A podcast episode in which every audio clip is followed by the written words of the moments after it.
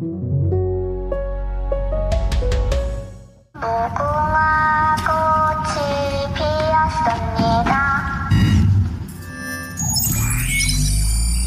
spielen wir Squid Game. Heute spielen wir Squid Game in real life. Today, we're going to be playing one of the deadliest and most nerve-wracking games from Squid Game. Eine Serie bricht alle Rekorde. Squid Game ist der absolute Renner. Nicht nur unter den Anhängern des koreanischen gesellschaftskritischen Avantgarde-Films, nicht nur unter Horror- und Splatter-Fans.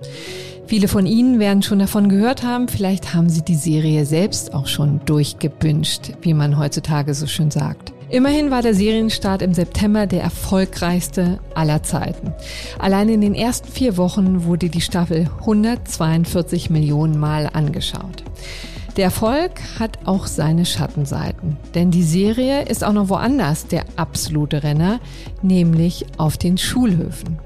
Zehn, elf und zwölfjährige haben auf einmal wieder Spaß an Kinderspielen wie Ochs am Berg, an Tauziehen und Plätzchen ausstechen. Massenschlägerei inklusive. Eltern, Lehrer und Medienpädagogen schlagen Alarm. Die Kombination aus harmlosen Kinderspielen und eiskalten systematischen Mord könnte die Kinder nachhaltig traumatisieren. Die Teenies hingegen verlagern die Spielchen ins Netz. Squid Game Challenges, Edits, Bastelanleitungen, Sketch-Adaptionen werden gerade zuhauf durch die sozialen Medien genudelt. Sie tauchen auf TikTok, Instagram, YouTube und Facebook auf, halten den Kult am Leben und verbreiten ihn überall. Das klingt nach Squid Game auf Speed und wir wollen uns in der nächsten halben Stunde einmal anschauen, wie TikTok, Instagram und Co. diesen Schulhof-Hype befeuern. Mein Name ist Corona Budras und ich freue mich, dass Sie dabei sind.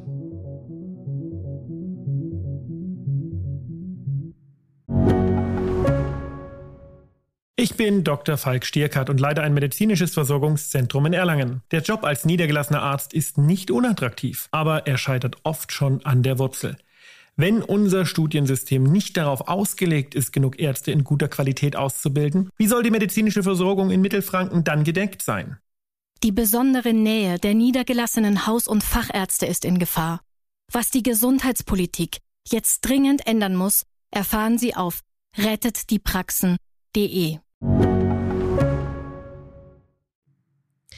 Wir sollten natürlich erst einmal klären, worum es geht. In aller Kürze versteht sich denn entweder kennen Sie die Serie schon, dann ist das alles nichts Neues für Sie. Oder Sie kennen sie nicht, aber dann ist ehrlich gesagt die Chance auch groß, dass Sie kein begeisterter Fan mehr werden. Eine kleine Warnung vorweg, die Serie ist nichts für schwache Gemüter. Beginnen wir also mal, wie die Serie in den Spielereigen einsteigt, nämlich so.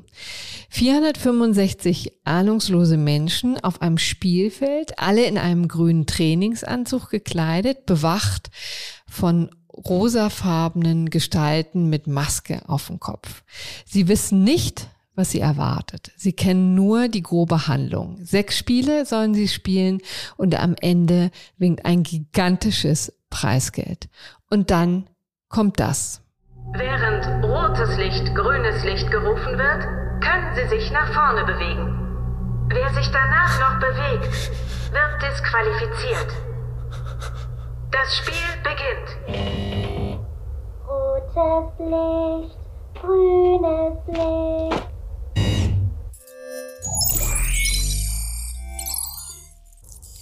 Was wir Ihnen jetzt erspart haben, liebe Hörerinnen und Hörer, ist das Gemetzel, das ausbricht, als die ersten Teilnehmer an dem Spiel scheitern und damit disqualifiziert werden. Disqualifiziert ist ehrlich gesagt das falsche Wort. Eliminiert müsste es richtigerweise heißen. Erschossen. Und zwar gleich mehr als 200 Teilnehmerinnen und Teilnehmer, weil nämlich gleich zu Anfang eine Massenpanik ausbricht. Es gibt noch fünf weitere Spiele für die Teilnehmerinnen und Teilnehmer.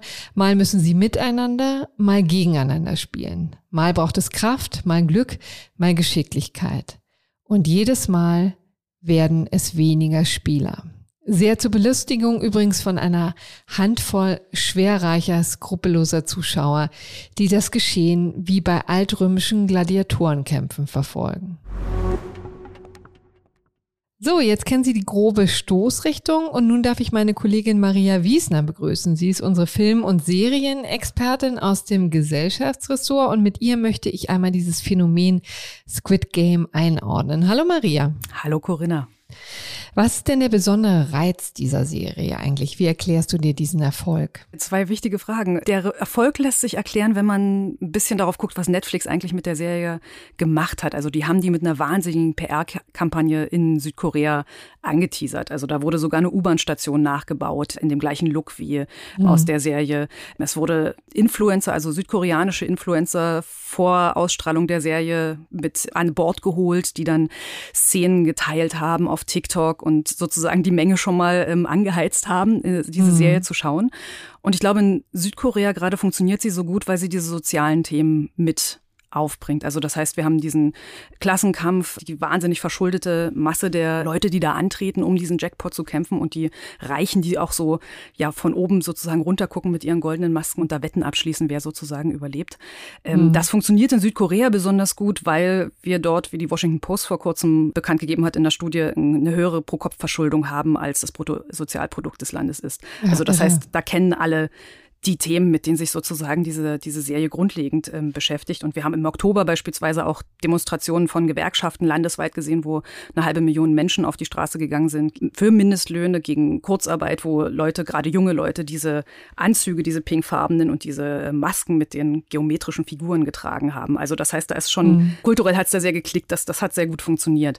Dass es dann international so gut funktioniert hat, kam, glaube ich, auch für Netflix ein bisschen überraschend, weil die haben die Serie eigentlich nur nur für Südkorea erstmal gedreht. Ach so. Ist auch nichts ganz Neues. Also die drehen seit 2016 wirklich so auf, auf Länder spezifisch äh, produzieren die Serien. Also für, für Südkorea waren das über 80 äh, Serien und Filme, die nur äh, für das Land sozusagen von Netflix mit Netflix-Geldern produziert wurden in den letzten fünf Jahren.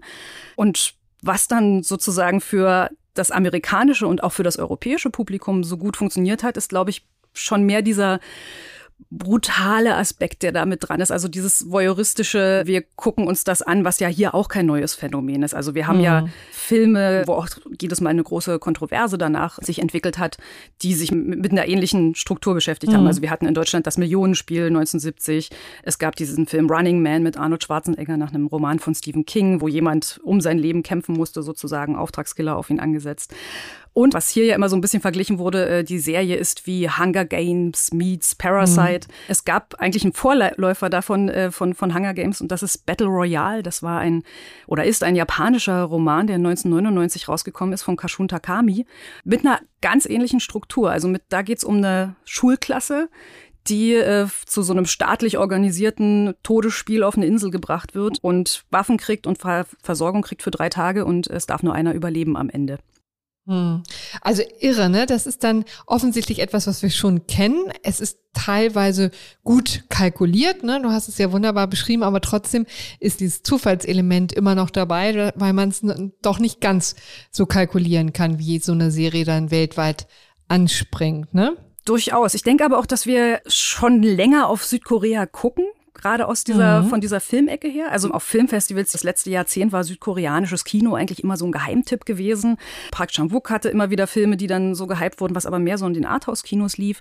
Und dann kam eben 2016 Bong Joon-ho mit Parasite, den ich gerade schon erwähnt hatte, der ja auch mhm. so ein mhm. ähnliches Thema hat. Also diese, diese Klassenkampfstruktur, arme Familie schleicht sich in ein Haus der reichen Familie ein und probiert das irgendwie zu übernehmen. Und das ist ja immerhin ein Kinofilm, der auch nichts für schwache Gemüter ist übrigens, ne? aber im vergangenen Jahr vier Oscars gewonnen hat, ne? darunter sogar den Oscar für den besten Film. Also das war offensichtlich auch filmisch sehr ansprechend und hat den großen Durchbruch für den koreanischen Film gebracht, oder? Genau. International war das so ein, so ein völlige, eine völlige Explosion dann nochmal gewesen. Also dass es auch wirklich von dieser Arthouse-Ecke im, im Mainstream-Kino angekommen ist. Also Parasite lief ja dann plötzlich auch überall in den großen Kinos und hatte wirklich so einen, so einen Hype gehabt. Auch das mit einer sehr groß langen vorbereiteten PR-Kampagne der Produzentin des Films, die da schon über Jahre sozusagen probiert hat, auf den Filmmärkten international durchzusetzen, dass koreanisches Kino sehr, sehr gut ist. Und das ist es, weil sich das Land einfach über die letzten Jahrzehnte da wahnsinnig hochgearbeitet hat. Die sind ästhetisch wahnsinnig äh, interessant, mhm. die Filme. Das ist handwerklich einfach sehr, sehr gut gemacht und die Geschichten sind sehr, sehr gut erzählt. Also die haben da eine lange Tradition, auf die sie mittlerweile zurückblicken können, von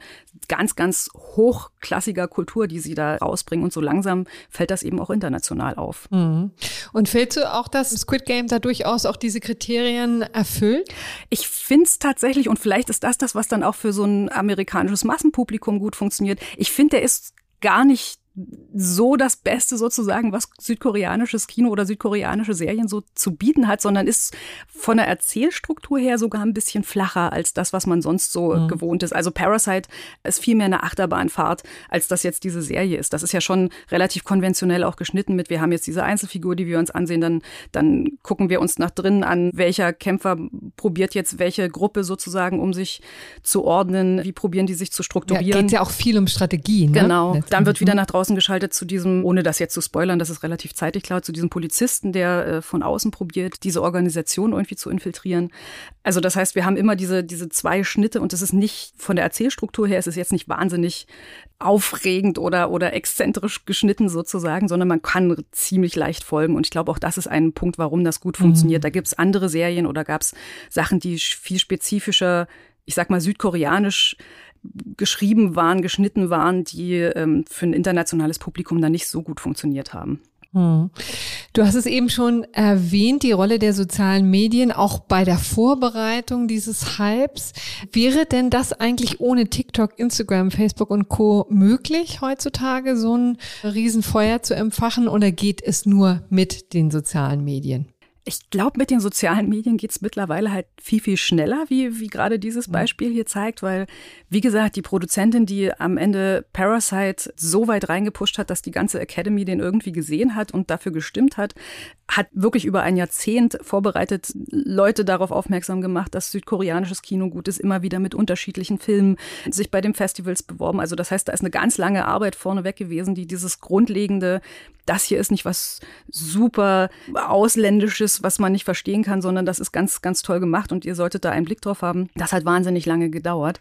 Aber was ich ganz interessant finde, ist, dass Netflix irgendwie diese amerikanische Barriere, von der man ja immer sprach. Mhm. Also wenn man da einen europäischen Film auf den Markt bringen will, muss der halt nachgedreht werden mit amerikanischen Schauspielern. Und das hat Netflix irgendwie mhm. komplett aufgeweicht. Also die, die übersetzen ja, also die synchronisieren ihre, ihre Filme, die Sachen, die sie irgendwie regional gemacht haben, wo sie denken, ach, das könnte jetzt doch international funktionieren. Oder geben Untertitel drüber. Also das ist ja ein Streamingdienst, der in über 30 Sprachen im Angebot ist. Und damit haben sie irgendwie geschafft, äh, mit ihren Serienformaten diese, diese Sprachbarriere zu brechen. Also das heißt, wir haben hier zum ersten Mal den Fall, dass Amerikaner tatsächlich sagen, ach, ich gucke mir das an, auch wenn das mhm. synchronisiert ist. Da wird ja jetzt nichts nachgedreht sozusagen. Ja. Und letztendlich funktioniert ja auch diese ganze TikTok-Maschinerie sehr gut, weil es da einfach ist, Schnipsel rauszusuchen, ne? also einzelne Szenen, die auch für sich selber stehen und dann eine irrsinnige Verbreitung finden. Ne? Das ist wahrscheinlich auch ein Erfolgsrezept dieser Serie. Durchaus. Und was, was natürlich gut funktioniert, und das ist dann doch dieser eine südkoreanische Aspekt daran, würde ich sagen, es ist ja sehr ästhetisch hochwertig gemacht. Diese Szenen, wenn sie in diesen labyrinthartigen Gängen, in diesen krassen Pastellfarben da so durchlaufen, das, was man, glaube ich, auch schon an den meisten sozialen Netzwerken oder Teasern irgendwo gesehen hat, das ist ja, das ist ja ästhetisch sehr, sehr ansprechend gemacht einfach. Im Übrigen auch was, was ein bisschen von diesem Battle Royale geklaut wurde. Der wurde 2002 mhm. verfilmt.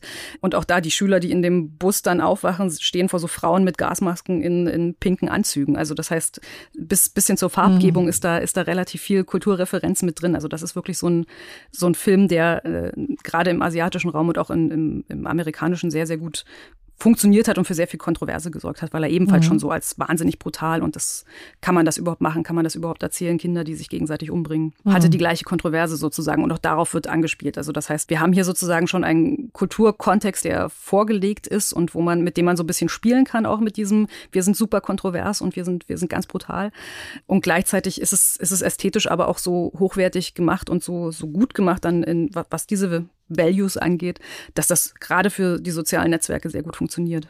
Hm. Gibt es denn jetzt schon Nachahmer, die nach Squid Game auf diesem Zug aufspringen wollen? Direkt, also im Sinne von gleiches Thema, habe ich bis jetzt noch nichts gesehen. Was nicht heißt, dass uns das nicht irgendwie demnächst wieder blüht, weil wir hatten ja solche, solche Formate oder gerade dieser sehr brutale Anreiz, das war ja auch etwas, was Game of Thrones wahnsinnig gehypt hat, äh, mhm. äh, mit diesem, wir wissen nicht, wer am Ende der Folge noch lebt. Das ist ja ähnlich eigentlich. Es gibt einige südkoreanische Serien, die gerade produziert werden, von denen sich, glaube ich, Netflix erhofft, dass sie irgendwie ebenfalls auf dem äh, internationalen Markt so funktionieren könnten. Die gehen aber alle in eine etwas andere Richtung. Richtung. Also das sind dann eher Detektivgenre, äh, übernatürliches Fantasy, was ja auch eine ganz lange ja. Tradition in dem Land hat. Aber, aber es ist ja auch schön, wenn sich da jetzt vielleicht die eine oder andere Serie rausschält aus einem ganz anderen Genre, die vielleicht diesen Hype ablösen kann. Maria, ich danke dir sehr für diesen Überblick. Danke dir. Wie das Phänomen Squid Game zum Schulhof-Hype wurde, möchte ich nun mit dem Sozialpädagogen Sascha Maase besprechen.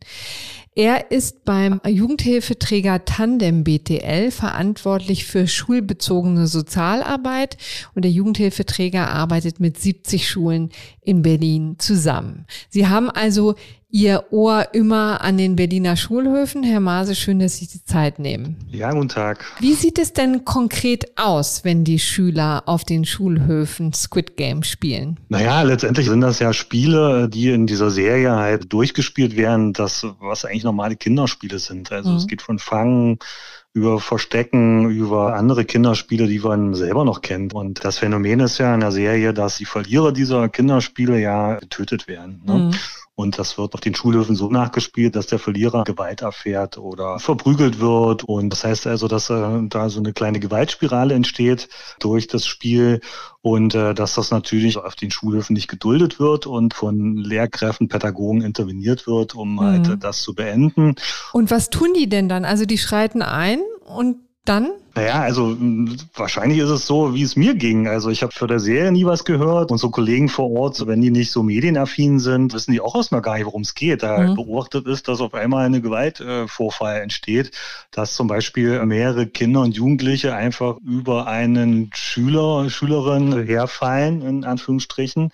Und das stellt man erstmal fest. Und also man interveniert natürlich, weil Gewalt äh, oder alle Vorfälle, die in die Richtung gehen, natürlich auf Schulhilfen nicht geduldet werden. Mhm. Und dann im Laufe der Zeit stellt sich erst raus, okay, worum geht's hier überhaupt? Weil die haben ja eben gerade noch so ein ganz normales Kinderspiel gespielt. Mhm. Warum endet das so? Das ist ja nicht, äh, nicht so offensichtlich. Genau. Nicht so offensichtlich. Ja. Und das heißt also, man muss es nachbearbeiten und dann kommt sehr oft raus, okay, wir spielen Squid Game nach und dann muss man sich selber als Pädagoge vielleicht erstmal beschäftigen, worum mhm. geht's da. Ne? Also mir ging es so, dass ich zum ersten Mal davon gehört habe und auch erstmal recherchieren musste, was ist das für, ein, ja. für eine Serie, worum geht's da. Ich habe selber einen zwölfjährigen Sohn, äh, den habe ich auch gleich mal gefragt, ob er weiß, ob, ob sie es auch auf dem mhm. Schulhof spielen. Er hat das bejaht. Woher wissen denn die Kinder davon? Also sehr einfach ist, äh, es ist ja eine Serie, die auf diesem Streaming-Dienst Netflix angeboten wird und äh, da ist ja der Zugriff für Kinder relativ einfach, sage ich mal. Mhm.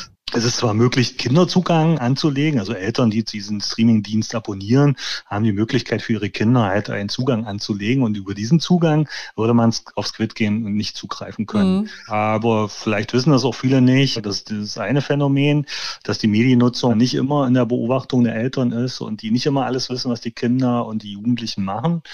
Wir reden ja hier durchaus auch von Grundschulen, ne, wo sie dieses genau. Phänomen beobachten. Spielen denn da schon die sozialen Medien eine Rolle? Also also, dass die über TikTok oder auch Insta davon erfahren? Also zunächst erstmal zur Aufklärung. Wir sind ja hier im, im Land, also im, in der Stadt Berlin und hier äh, ist es nicht so wie in den meisten anderen Bundesländern. Hier geht die Grundschule bis zur sechsten Klasse. Mhm. Ja. Also sind da auch schon zehn bis zwölfjährige an den Grundschulen noch, die dann natürlich eher Zugang zu solchen äh, Spielen haben und die natürlich auch an jüngere Kinder in den unteren Klassen auch weitergeben können beziehungsweise die Kinder aus den äh, jüngeren Klassen, die sehen das natürlich, was dann die älteren äh, Schülerinnen und Schüler auf der Schule veranstalten. Mhm. Auf der anderen Seite haben die Kinder ja teilweise alle schon auch Smartphones. Äh, spätestens ab der dritten Klasse ist das ja schon eine hundertprozentige Auslastung. Das mhm unsere Erfahrung. Früh, ja. Und äh, dann werden soziale Medien genutzt, äh, was so Phänomene sind, die in den letzten Jahren aufgetreten sind und wo Schule so ein bisschen reingezogen wurde und auch die äh, Sozialarbeiter, die wir haben, Sozialarbeiterinnen, ist, dass WhatsApp-Gruppen natürlich explodieren. Ne? Mhm. Also weil die Kommunikation ja sehr verkürzt stattfindet, kommt es oft zu Missverständnissen, mhm. die ausarten können, die dann auch schon in schwierige Situationen an Schulen ausarten und die dann in der Schule geklärt werden, mhm. obwohl das ja eine private Initiative ist und so ein Klassenchat so ist. Also eigentlich soll das ja, darf, sollte man das erst ab 16 benutzen.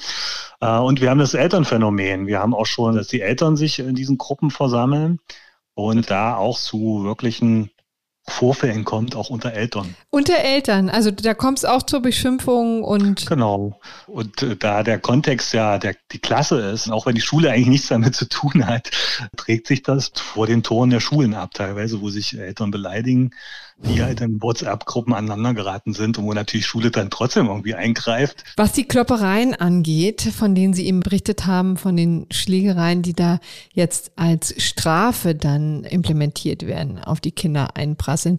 Wie sieht es denn eigentlich aus? Ist das neu? Denn Kloppereien gab es ja in der Tat schon immer. Wie sieht die Realität ohne Squid Game sozusagen auf den Schulhöfen aus? Ja, das ist unterschiedlich. Da kann man natürlich nicht pauschal das äh, für alle Schulen so belegen, beziehungsweise darüber was äh, zusammenfassen.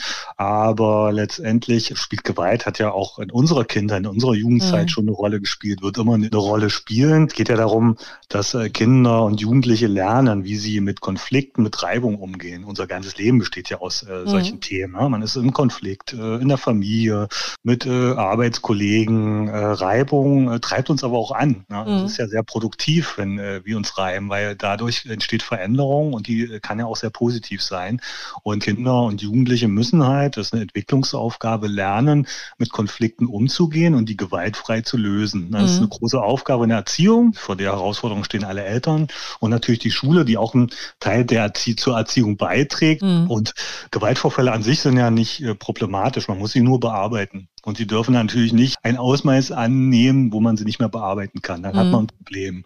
Was wir jetzt feststellen, ist jetzt äh, gerade nach der langen Zeit der Schulschließung und des Homeschoolings ist aus unserer Ansicht und unseren Eindrücken her schon auch das Gewaltpotenzial an Schulen gestiegen. Ah. Das heißt also, dass wir das Gefühl haben, dass äh, die Schülerinnen und Schüler brauchen, um sich wieder an diesen Schulalltag zu gewöhnen, dass man gemeinsam mehrere Stunden in der Klasse sitzt, äh, gemeinsam den Schulhof benutzt, gemeinsam spielen muss und dass die Vereinzelung, die durch Homeschooling teilweise stattgefunden hat, vielen dann äh, jetzt, wo die Schulen wieder auf sind, äh, Schwierigkeiten bereiten und damit es zu, zu häufigeren Gewaltvorfällen mhm. in der Schule kommt. Mit diesem Phänomen haben Sie jetzt ohnehin zu kämpfen in der Nach Corona-Zeit. Also wir sind ja, ehrlich gesagt, wieder mittendrin, aber mhm. immerhin gab es ja bis jetzt keine flächendeckenden Schulschließungen, soll es ja auch nicht mehr geben.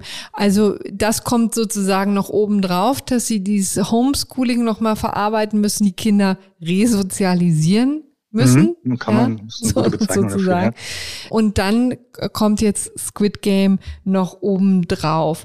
Warum spielen eigentlich Kinder sowas nach? Ist es ein relativ natürlicher Prozess oder wie würden Sie das formulieren? Das ist ja kein Phänomen, was neu ist. Ne? Es gab es schon damals. Was Neues einfach dass sich das natürlich gerade bei Squid Games recht schnell verbreitet durch soziale Medien. Das heißt also, heutzutage hat äh, jedes Kind äh, halt dieses Smartphone in der Tasche und dann holt man es raus, dreht ein Video und äh, lädt das bei TikTok hoch. Mhm. Und dann sehen das wieder andere aus anderen Schulen und äh, das geht so schnell. Aber auch äh, gibt es Influencer, denen die Kinder und Jugendlichen folgen, die vielleicht auf solche Themen eingehen und Vorbilder sind und wo man dann halt äh, auf solche Ideen kommt, das nachzuspielen. Herzlichen Dank, Herr Maase, für diesen Einblick an die Berliner Schulen. Bitteschön. Squid Game hat es also bis auf die deutschen Schulhöfe gebracht. Und deswegen wollen wir jetzt mal der Frage nachgehen, was das eigentlich mit den Kindern macht. Dazu habe ich jetzt Rebecca Bondu in der Leitung. Sie ist Professorin für Entwicklungspsychologie an der Psychologischen Hochschule Berlin. Ihre Doktorarbeit hat sie geschrieben über Risikofaktoren und Warnsignale von Amokläufen an deutschen Schulen. Außerdem forscht sie zur moralischen Entwicklung und Gerechtigkeit und zu Risikofaktoren für aggressives Verhalten und Bullying. Frau Bondu, schön, dass Sie da sind. Ja, vielen Dank für die Einladung. Fangen wir doch gleich mal an, Frau Bondu. Provozieren Horrorfilme auch im realen Leben Gewalt? Ja, also das ist eine äh, gute und komplexe Frage, die man auch sehr differenziert betrachten muss. Es gibt unterschiedliche Forschungsstränge.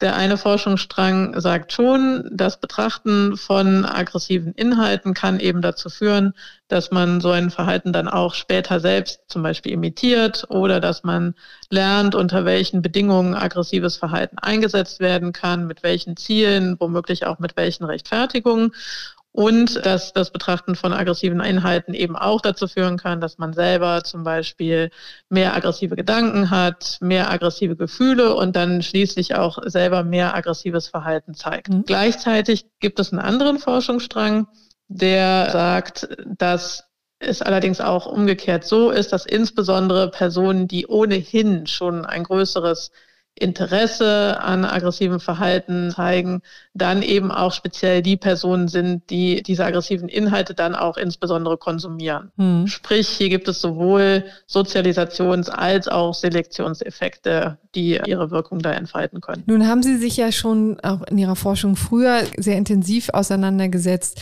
mit Amokläufen an deutschen Schulen, Stichwort Winnenden zum Beispiel. Welchen Effekt hatten denn solche gewalttätigen Medien da? Also hier reden wir ja sozusagen immer von den Extremfällen, mhm. ne? also Amokläufe.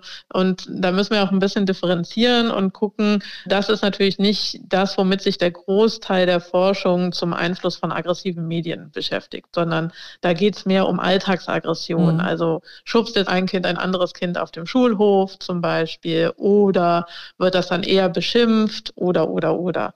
Das heißt, diese Amokläufe zum Beispiel sind ja eher Extremfälle. Mhm. Und in der Studie, die ich damals dazu gemacht habe, war es so, dass schon sozusagen der größere Teil der Täter, die ich betrachtet habe, tatsächlich auch aggressionshaltige Medien konsumiert hat. Das konnten jetzt zum Beispiel Videospiele sein, das konnten Filme sein, es konnte aber auch Musik sein. Es gab aber auch Täter, die diesen Konsum nicht gezeigt haben. Mhm. Und man muss immer davon ausgehen, dass insbesondere natürlich diese sehr intensiv gewalthaltigen Taten, wie jetzt zum Beispiel School-Shootings, ein sogenanntes multikausales Gefüge haben. Also mhm. da spielen ganz unterschiedliche Faktoren auch noch eine Rolle. Und das gilt aber in gleicher Weise auch für diese Alltagsaggression. Mhm. Wir können immer auch noch andere Risikofaktoren für aggressives Verhalten natürlich identifizieren. Mhm. Ist ja auch ein wichtiger Hinweis, ne, dass wir jetzt nicht von Extremen ausgehen sollen, ne, sondern uns vielleicht ein bisschen mehr darauf zu konzentrieren, ob das vielleicht zu Mikroaggressionen auf dem Schulhof führen kann, wie wir genau. es jetzt eben schon von Herr Maase gehört haben. Spielt dabei eigentlich auch eine Rolle, wie die Gewalt im Film eingeordnet wird? Also bei Squid Game zum Beispiel wird ja nicht nur rohe Gewalt dargestellt, sondern sie auch immer wieder verdammt. Also der verzweifelte Hauptdarsteller fragt immer wieder, warum tut ihr uns das an? Ist das wichtig in so einem Zusammenhang? Ja, das ist allgemein wichtig, kann man sagen. Also es wird natürlich dann auch von außen eine Norm vorgegeben, ob aggressives Verhalten toleriert wird oder ob es als angemessen betrachtet wird. Und deswegen hat zum Beispiel die Forschung auch gezeigt, dass es wichtig ist, sowohl im Elternhaus als auch im Schulkontext ganz klar Stellung zu beziehen und sich gegen Gewalt beziehungsweise aggressives Verhalten immer wieder zu positionieren mhm. und eben auch zu intervenieren. Und das führt einerseits, wie gerade gesagt, dazu, dass sozusagen die Norm deutlich wird, dass aggressives Verhalten nicht als angemessen betrachtet wird und auch nicht akzeptiert wird. Das sorgt aber auch dafür, dass mögliche positive Konsequenzen, die aggressives Verhalten jetzt für den Ausführenden potenziell haben könnte, dadurch natürlich reduziert werden. Ne? Mhm. Und deswegen auch insgesamt langfristig nicht mehr so eine gute Möglichkeit ist, womöglich äh, durch aggressives Verhalten bestimmte Ziele erreichen zu mhm. wollen. Die Gewalt hat in den vergangenen Jahren ja eigentlich immer stärker abgenommen, in den vergangenen Jahrzehnten. Warum gibt es dann immer noch so eine Faszination an Gewaltdarstellung? Also es ist natürlich so, das stimmt. Studien zeigen, dass jetzt gesamtgesellschaftlich betrachtet und vor allen Dingen jetzt in unseren westlichen Kulturen, in denen die meisten Studien halt stattgefunden haben, Gewalt immer mehr gesunken ist. Jetzt darf man darüber natürlich nicht vergessen, das soll nicht heißen, dass es keine mehr gibt. Mhm. Natürlich gibt es weiterhin Kindesmissbrauch, Kindesmisshandlung, sexuelle Aggression, Aggressionen in Partnerschaften und eben auch natürlich weiterhin im Schulkontext. Mhm. Natürlich gibt es eine Faszination für dieses Phänomen, weil man es natürlich auch immer sieht und diese Faszination kann jetzt unterschiedliche Ursachen haben. Also mhm. es kann ja sein, dass man es zum Beispiel einfach verstehen möchte. Es kann sein, dass man es interessant findet, ohne es zu befürworten selber. Vielleicht es gerade, weil es sehr weit weg von einem ist, ne? Unter anderem, genau. Andere haben vielleicht wirklich eine Faszination davon, weil sie sich dem Verhalten auch nahe fühlen. Vielleicht wollen manche jetzt Jugendliche, die auch solche Sendungen zum Beispiel angucken, auch gerne mitreden wollen. Also es kann natürlich unterschiedliche Gründe dafür geben, warum man das konsumiert. Und gerade Jugendliche haben ja oft auch äh, ein Interesse an äh, äh Sachen, die irgendwie spannend sind mhm. oder vielleicht auch ein Stück weit regelverletzend oder oder oder. Mhm. Kann man denn der Aggression eigentlich irgendetwas Positives auch abgewinnen?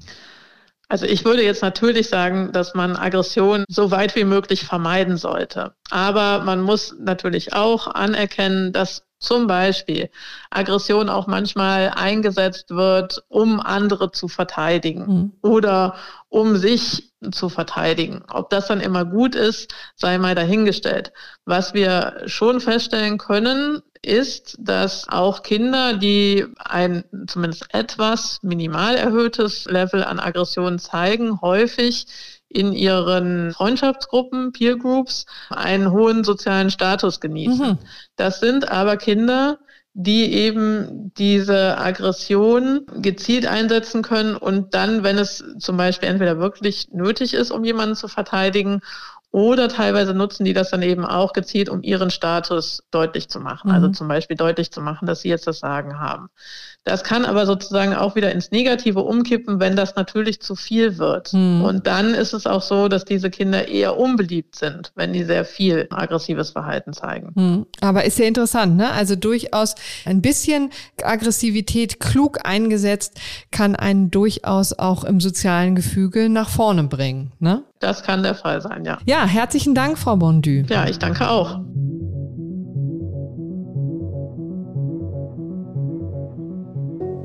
Liebe Hörerinnen und Hörer, jeder Hype geht einmal zu Ende, so wie dieser Podcast auch.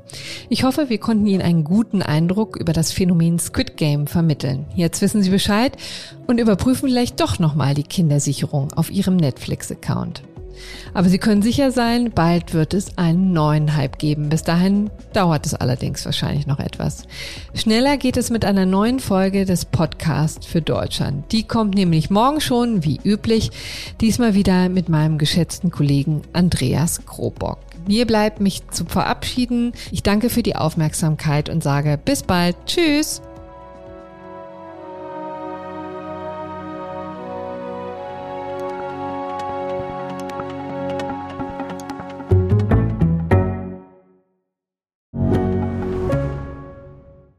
Mein Name ist Dr. Tilman Rümenapf, niedergelassener Kinder- und Jugendarzt hier im Ennepe-Ruhr-Kreis. Die Einführung der Telematik sehe ich durchaus als Chance, aber aktuell fällt das System oft aus und es gibt viel zu wenig technischen Support. Dafür geht eine Menge Zeit drauf, in der ich die Kinder nicht genügend betreuen kann. Das muss sich ändern. Die besondere Nähe der niedergelassenen Haus- und Fachärzte ist in Gefahr. Was die Gesundheitspolitik jetzt dringend ändern muss, erfahren Sie auf rettetdiepraxen.de.